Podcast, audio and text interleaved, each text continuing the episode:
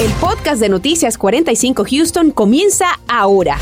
A continuación escucharás las noticias más importantes del día.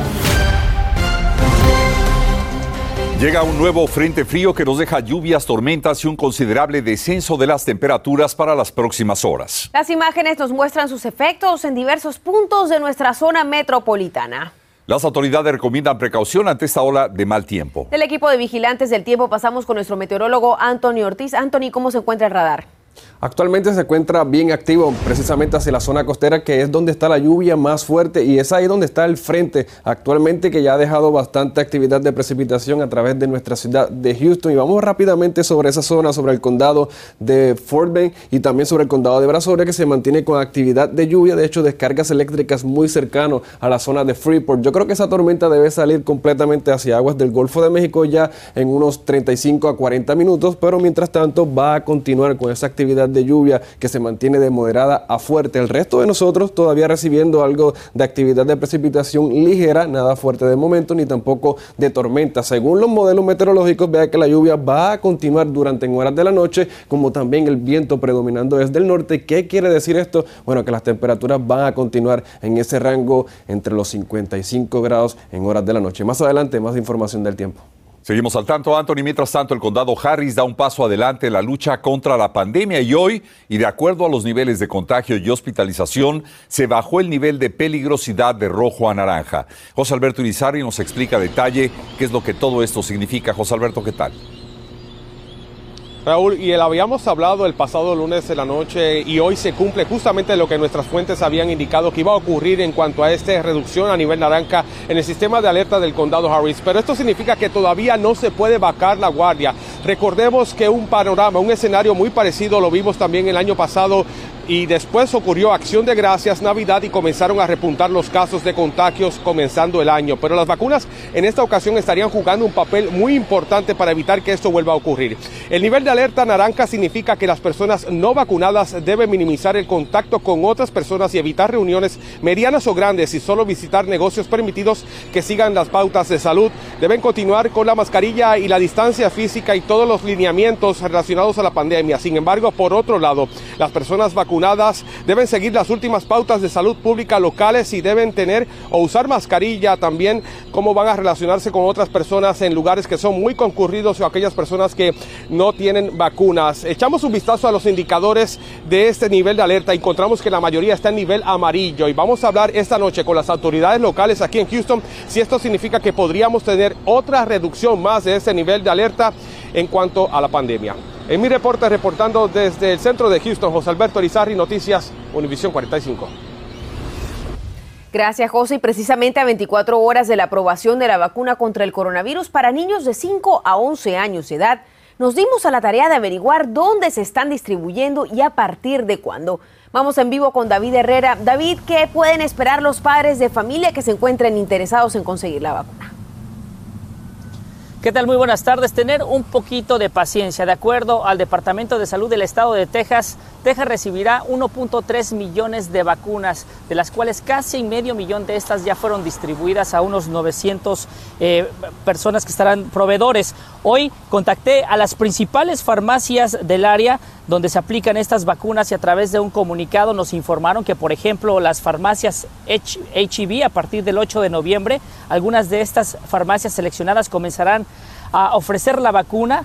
Agregaron conforme se vayan agregando ubicaciones diariamente, conforme les vayan llegando estas vacunas. También las farmacias CBS anunciaron que 242 sucursales en todo el estado están eh, pues ya haciendo las citas para que los padres puedan llevar a sus hijos a recibir esta vacuna en estos lugares. Eh, la vacuna la empezarán a ofrecer ellos el domingo 7 de noviembre. Por otro lado, la farmacia Walgreens informó que a partir del sábado 6 de noviembre también empezarán a administrar esta vacuna. Se tiene que hacer una cita a través de sus respectivos sitios de internet. Por otro lado, tanto el Departamento de Salud de la ciudad de Houston como el condado Harris también están a la espera de más vacunas y de acomodar toda esa logística para hacer para administrar estas vacunas. Escuchemos.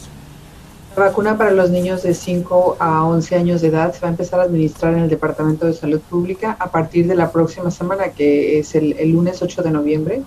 eh, ya vamos a tener esas vacunas disponibles para, para los niños de esas edades. Pues nos van a llegar 4.800 dosis para empezar eh, y sí vamos a empezar eh, ya al fin de esta semana o la próxima semana una vez que pues ya nos llegue el, la vacuna.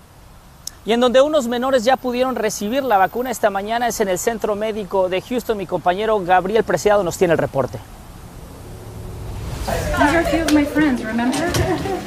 Los primeros en recibir la vacuna fueron los hermanos Paxton y Patrick Bowers de 5 y 9 años respectivamente. El pequeño Paxton se encuentra en tratamiento por cáncer y este día, según su especialista, es una gran oportunidad de vida. Para Paxton, que ha estado con la leucemia y su tratamiento de recuperación ha sido por un largo periodo de tiempo, está el riesgo de que se pueda ver afectado por el COVID-19. Es importante protegerlo no solo de la leucemia, sino también del COVID.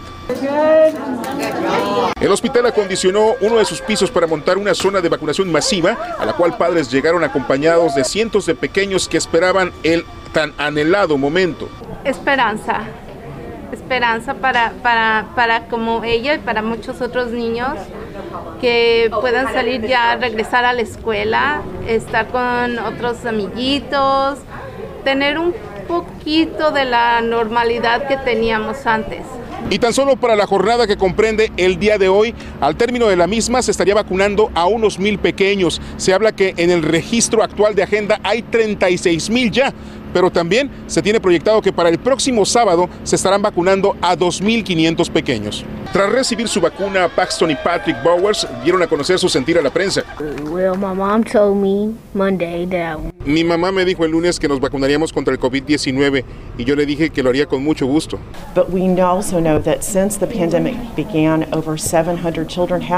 Sabemos que desde el inicio de la pandemia han muerto por complicaciones por el COVID unos 700 menores en el país.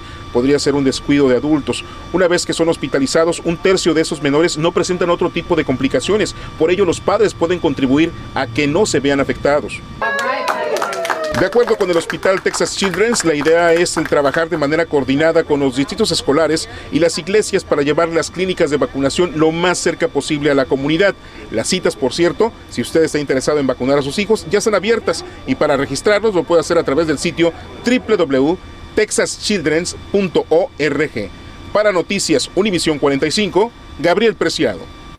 Y con la vacunación a menores de entre 5 y 11 años de edad, aumentan, como lo hemos dicho, las dudas de muchos padres de familia. Por eso nuestro equipo sigue tratando de dar respuesta a todas sus inquietudes. Daisy Ríos nos dice qué piensan hacer, por ejemplo, los distritos escolares al respecto. Daisy.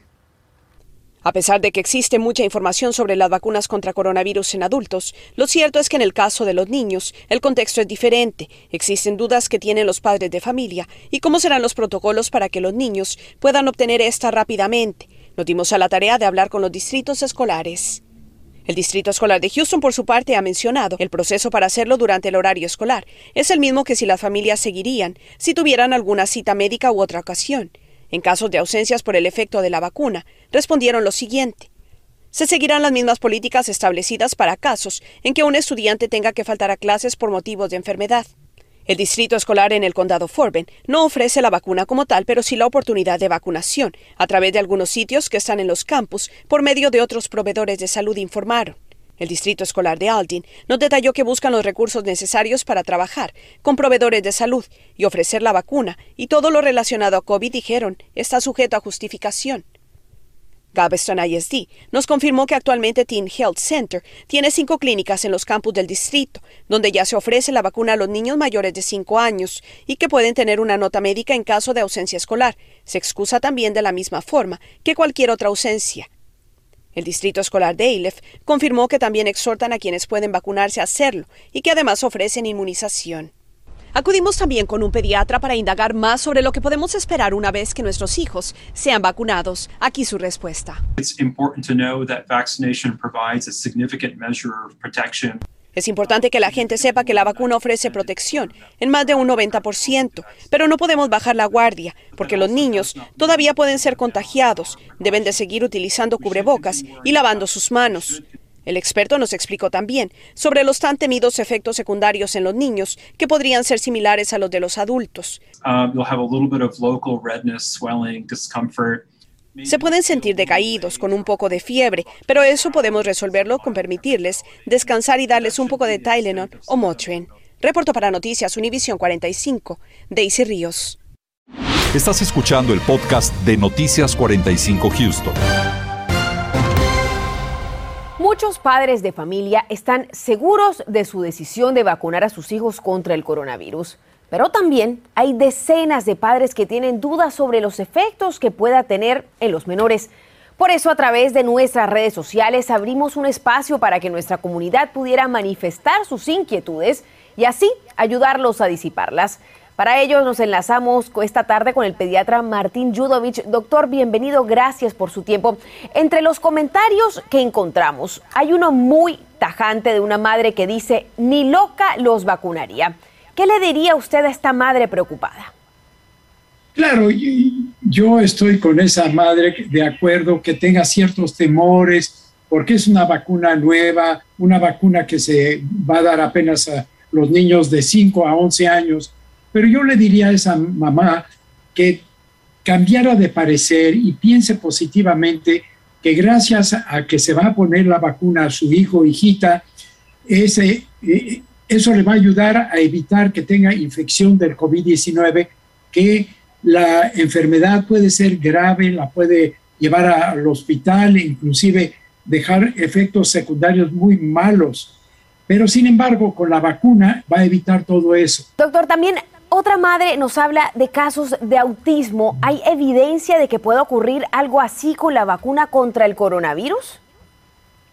Absolutamente no no existe correlación entre el autismo y con ninguna vacuna, aunque hubieron rumores hace muchos años eh, que, que, tenía cierta conexión con una vacuna que no quiero traer al caso para que no haya pánico, se comprobó que no era cierto.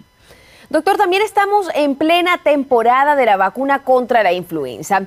Otra madre nos pregunta a través de nuestras redes si un niño que se pone la vacuna del flu ¿Podría ponerse también la del coronavirus? ¿Hay alguna contraindicación? ¿Cuánto tiempo tendría que esperar? ¿Qué nos dice, doctor? ¿Cuál es el protocolo en este caso? El protocolo en este caso de ponerse la vacuna de la influenza o ponerse la del COVID o si se pueden dar juntas. La respuesta es que se pueden dar juntas. No hay ningún problema y tengan confianza en ponérselas juntas. Inclusive hay una fábrica moderna que está haciendo la vacuna junta del COVID-19 junto con la de la influenza que no ha salido, pero está planeada para salir tal vez en un futuro no muy lejano. Doctor, muchísimas gracias por acompañarnos esta tarde a disipar esas dudas que nuestra comunidad nos manifestó a través de las redes sociales. Gracias por su tiempo. Claro, con mucho gusto. Gracias.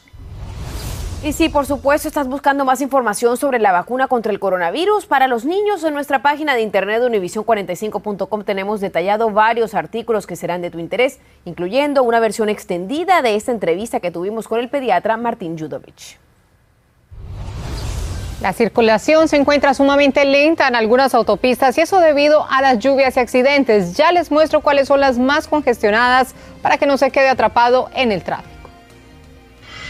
Tras eh, la dimisión de los Astros o la salida de los Astros eh, de la postemporada, la pregunta del millón ahora se centra en la continuidad de uno de sus baluartes. Hablamos, por supuesto, del paracorto Carlos Correa, quien está ya precisamente probando la agencia libre y buscando nuevas oportunidades en otras organizaciones quizás o quizás eh, llegue a quedarse con el conjunto de Houston. Para platicar acerca de la actualidad en torno al jugador, nos acompaña Jesús Ortiz, quien es editor en jefe de R Esquina y ex redactor del Houston Chronicle, quien cubría, por supuesto, a los Houston Astros. Jesús, primero que nada, gracias por acompañarnos y ha llegado ya el fin de un ciclo para Carlos Correa. Eh, es lo que eh, pensamos muchos, porque uh, dijiste antes que es la pregunta de, del millón de dólares, ¿verdad? Pero creo que es la pregunta de 350 mil millones de dólares. Eh, háblanos un poquito, tú que cubriste el día a día de los Astros por mucho tiempo y todavía lo haces, eh, acerca de lo que es el legado de este jugador para con la organización. Oh, uno de los gigantes de los Astros. Yo me acuerdo el día que, que hizo su debut ah, con los Astros. Ah, lo vi, estábamos en Chicago. Las expectativas estaban tan altas y las superó. Es lo que es el legado de él para mí. José de Jesús Ortiz, editor en jefe de R Esquina y ex redactor del Houston Chronicle, cubriendo el día a día de los Astros por varios años. José, gracias por tu tiempo y eh, gracias por acompañarnos. Muchas gracias. Un abrazo, hermano. Continuamos con el podcast de Noticias 45 Houston. El tráfico ha estado muy complicado, especialmente hacia el norte de nuestra zona. Y mire cómo luce actualmente la carretera 45. Prácticamente los vehículos transitando en esa zona ni siquiera se ven. En esa zona, a la altura de la Cypress Wood, hay un accidente. Está acaparando solamente uno de los carriles de emergencia en dirección sur. Pero tenga en cuenta que es muy peligrosa las condiciones para manejar sobre esa zona. Vamos a los mapas. Tiempos de viaje también complicados en la mayoría de autopistas. Una hora del centro a Katy por la 10, más de hora del centro a Sugarland por las 59 y 46 minutos del centro a la NASA Parkway. Esta noche continuamos despejando dudas a los padres de familia de Houston ante la vacunación contra el COVID de menores de entre 5 y 11 años de edad. Esté muy pendiente. Y la muerte por leucemia de un menor de 13 años genera ya una demanda legal contra la ciudad de Houston y la empresa Union Pacific. Hablaremos de este y otros casos en punto de las 10. Y un cielo nublado cubre la ciudad de Houston mientras lo más fuerte de actividad de lluvia se concentra sobre el condado de Brazoria, donde hay una tormenta que poco a poco sigue desplazándose hacia el sur y ya en los próximos minutos estará fuera completamente sobre aguas del Golfo de México. Compañeros.